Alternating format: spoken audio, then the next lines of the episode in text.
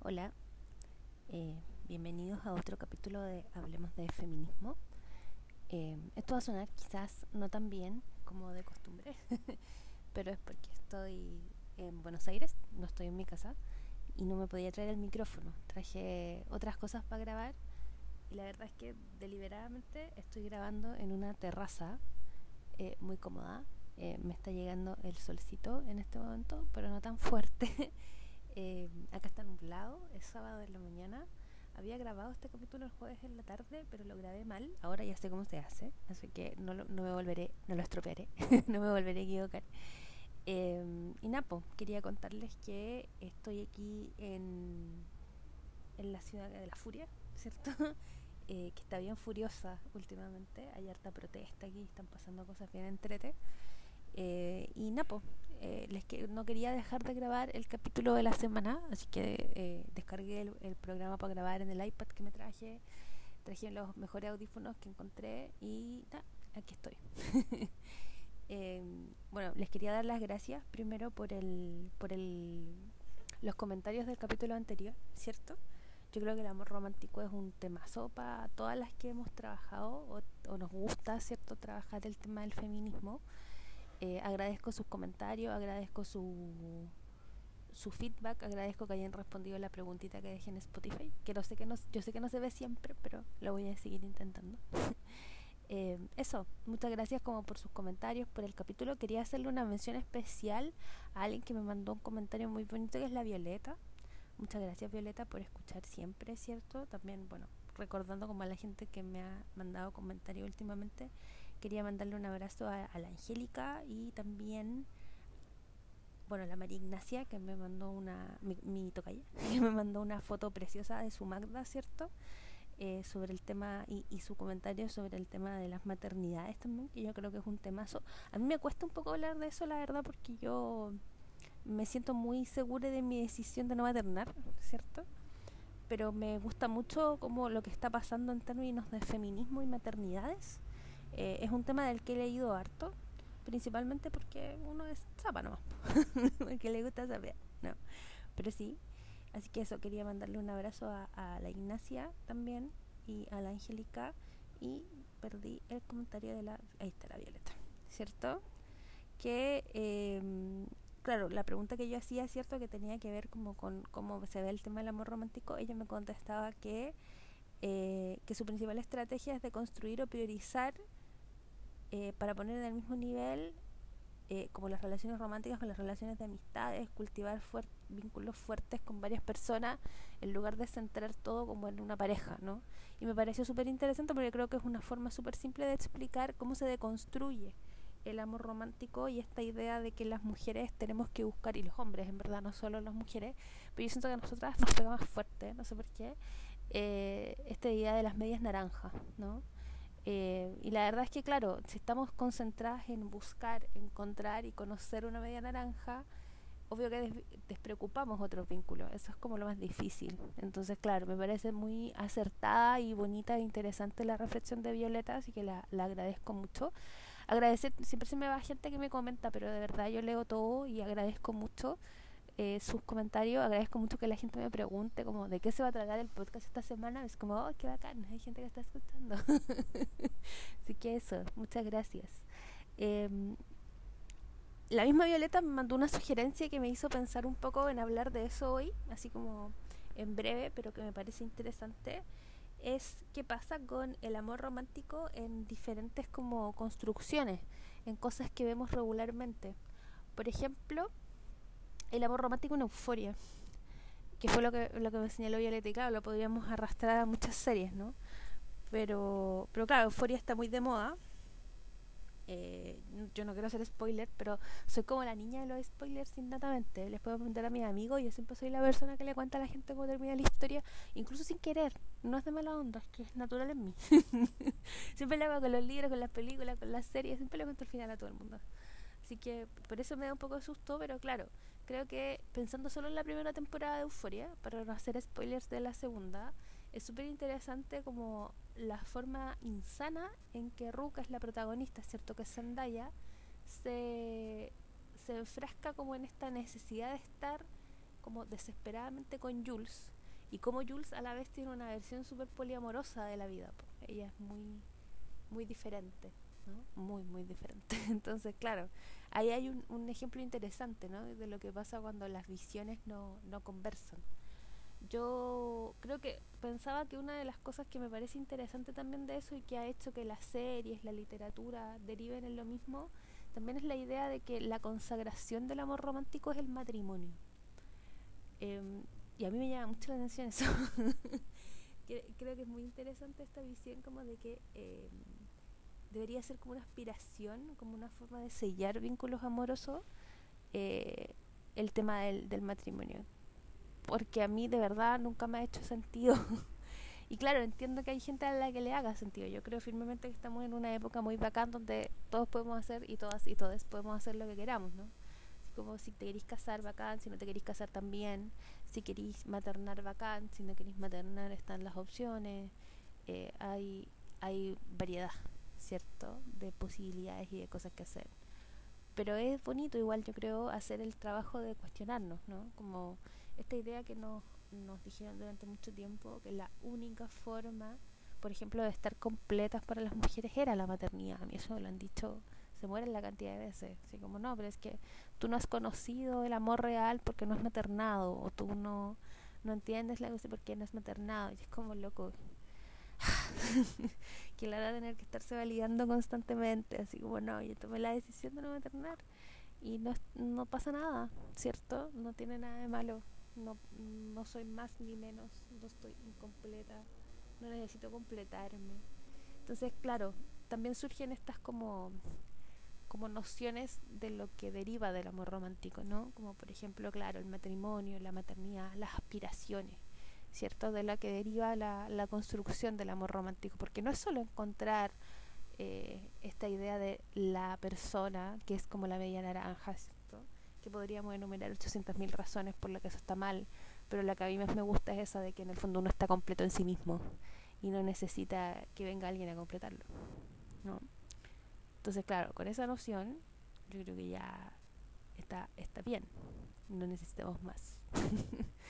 eh, hay 8.000 cosas por las que está mal, pero esa yo creo que es la que resume mejor porque no deberíamos estar buscando partes que nos completen y trabajar en que en sentirnos completos, ¿cierto?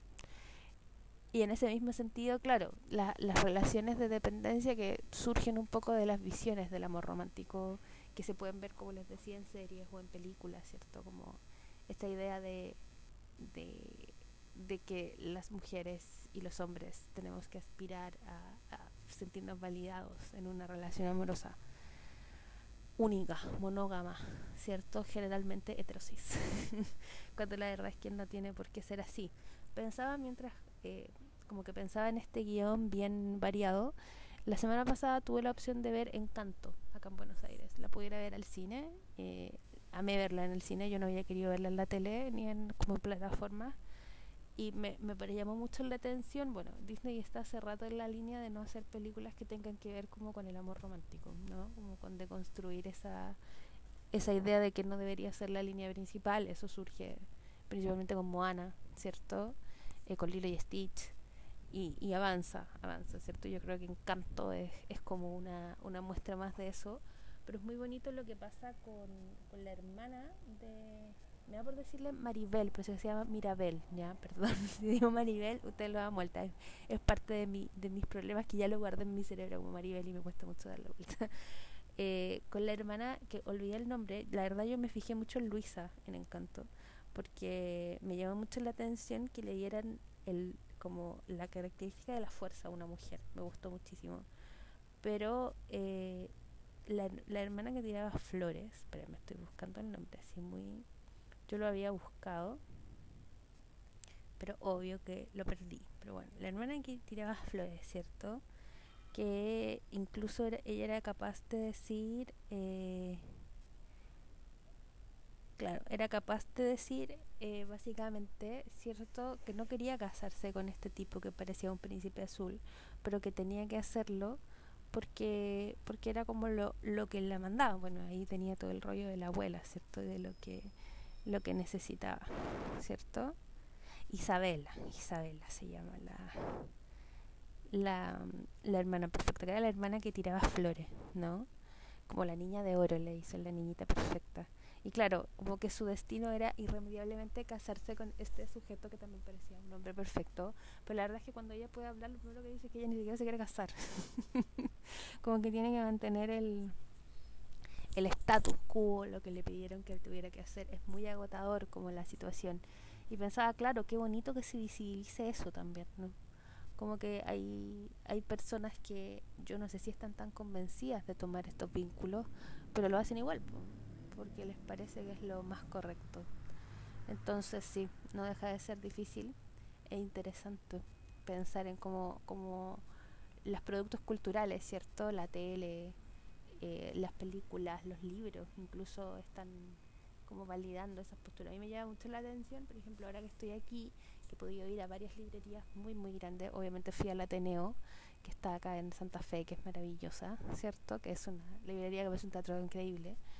Em, y claro, hay un enorme como espacio para literatura de adolescentes que sigue más o menos la misma dinámica de toda la literatura de adolescentes que nosotros hemos conocido a lo largo de la historia. no ha cambiado mucho, no ha cambiado en nada. Y a mí igual no me deja de llamar la atención. A mí me gustan las sagas de adolescentes. Siempre leí sagas de adolescentes mientras estaba haciendo clases en colegio, por ejemplo. Porque me gustaba saber lo que leían mis estudiantes. Y me llama mucho la atención que las sagas sigan más o menos en la misma línea que sigamos validando esta idea de, del romance perfecto, que, insisto, no creo que tenga algo malo, pero me llama la atención la falta de variedad. Como, ya, el cabello malo, atormentado, el, típico ejemplo de After o de Hash Hash, ¿cierto? O de Crepúsculo, como de todas las sagas de adolescentes que puedo nombrar, que mantienen esta dinámica del cabro que necesita ser salvado y una cabra que necesita salvar a alguien qué paja, weón. No les pasa. yo pienso, qué paja, weón. Yo también fui esa persona. Y lo fui durante muchos años. Estuve metida en una relación muy densa y muy tóxica en mi adolescencia y en mi posadolescencia también, por muchos años. Y claro, estaba esta noción como de que, el, de que había un guacho que había que salvar y era así como, oh, qué agote, weón. Yo no quiero salvar a nadie, no quiero que me salven. Y de hecho yo creo que por eso esa relación finalmente se acabó, ¿no? Porque uno piensa como ya basta, basta esta mierda, basta esta situación, basta esta como noción de pensar que uno tiene que andar salvando gente, uno necesita gente que se salve sola. Y si se necesita ayuda, que se pida de una forma sana y honesta. Si mi hermano estoy mal, ayúdame ya, acá no hay atado. Pero esta idea como de no, el deber es redimir a este hombre que lo pasa mal y a esta mujer que necesita salvar a este niño. Y es como, Qué latero. Entonces, sí, bajo esa dinámica creo que estamos un poco condenados a repetir el amor romántico, a menos que hagamos un poco lo que señala Violeta, que me parece súper interesante, que es esta idea de decir, eh, oye, ya basta, ya, ya basta, ya basta esta miseria. Eh, les quiero leer un pedacito, me compré un libro hermoso, muy barato, como todos los libros aquí en Buenos Aires, eh, acá fue, yo estoy quedándome en Palermo, en un hotel muy bonito, y a una cuadra de mi casa hay una librería de libros usados maravillosa, y me costó mil pesos argentinos este libro, que son como 3.600 pesos chilenos, que se llama El día que aprendí que no sé amar, de Aurora García Junco. Yo quería mucho leerlo digital, pero no lo pude encontrar como para descargarlo pero cuando lo descargue lo voy a dejar en el drive que tengo de lecturas en mi Instagram, arroba para que lo puedan ir a buscar. Ahí tengo varias lecturas también por si quieren revisar. Em, y claro, la García Junco eh, hace un par de reflexiones muy interesantes. No llevo muchas páginas del libro, voy como en la mitad, pero me gustó mucho como mostrarlo para entender un poco de, de los problemas. ¿Ya? Eh, y claro, hay una primera reflexión que les quiero leer que es de justamente de, la Aurora García Junque, que dice, para llegar al amor romántico partamos de aquello que se define como amor. No pretendo llegar a una conclusión filosófica y elevadísima, sino abordar dos acepciones relevantes. La primera es la que eh, se remite a Eros, ¿cierto? Que es ese flechazo de enamoramiento, ¿De qué se denomina amor cuando se piensa en Cupido? Ese momento en que uno mira al otro ser y nos enamoramos a causa de un querubín que nos perfora con flechas. Un niño inocente que en su travesura lastima. Me encanta esa reflexión, marqué mucho esa frase. una que está parada en un bar y ese maldito cupido lanza una flecha que lo cambia todo. Y la víctima del Eros es pasiva. Solo le sucede y por lo mismo no puede evitar el evento. Eros es ese levante hormonal que se viene de, de manera inmediata. Esa etapa del enamoramiento que es más fuerte los primeros seis meses y luego sigue existiendo de manera ligeramente más mesurada por pocos años. Suena un perro, perdón, pero es parte de estar grabando aquí al, aire libre, ¿no? Hablemos de feminismo on tour, se llama. on tour. Em, y claro, como les decía, me llama mucho la atención esa idea de, del cupido que nos hace ver como alguien pasivo, ¿no? Como que nosotros no podemos resistirnos al flechazo. me da mucha risa. Eh, y me hace mucho sentido también, porque tiene que ver con que, claro, con que literal te clavan una flecha, ¿no? Te hielen, te hieren, hieren, perdón. Eh, y tiene que ver muy muy interesantemente como, como con esta noción que también repite la Aurora García Junco que dice que a enamorarse puede generar adicción entonces eh, eso está bien creo que eso eso está bien en el sentido de que explica un poco esta noción de que hay gente que cree que está realmente eh, enamorada la verdad es un poco adicta y tiene que ver justamente con eso y la otra noción tiene que ver con la idea de que el amor romántico pasa directamente a ser como inevitablemente amor verdadero. Eh, y tiene que ver con como con la perduración en el para siempre, o sea, el amor que dura, por ejemplo, más allá de la muerte. Muy Romeo y Julieta, ¿no? Pero la verdad es que no sé si, o sea, no sé si será que yo yo llevo mucho tiempo leyendo y, aprendiendo y pudiendo escuchar a las, eh, a las teóricas maravillosas que de hecho acá la autora también menciona a la Marcela Lagarde, que por favor si ustedes no leído a Marcela Lagarde, regálese la posibilidad de leerla porque es increíble. Eh, y claro, Marcela, la, autora menciona a Marcela Lagarde en el sentido que Marcela Lagarde explica que las enormes diferencias que tenemos en las los amores heterosexuales es que las mujeres quieren ser amadas y el hombre es amado. Entonces las mujeres se desbordan y los hombres se contienen. También marqué mucho esa frase, me encanta.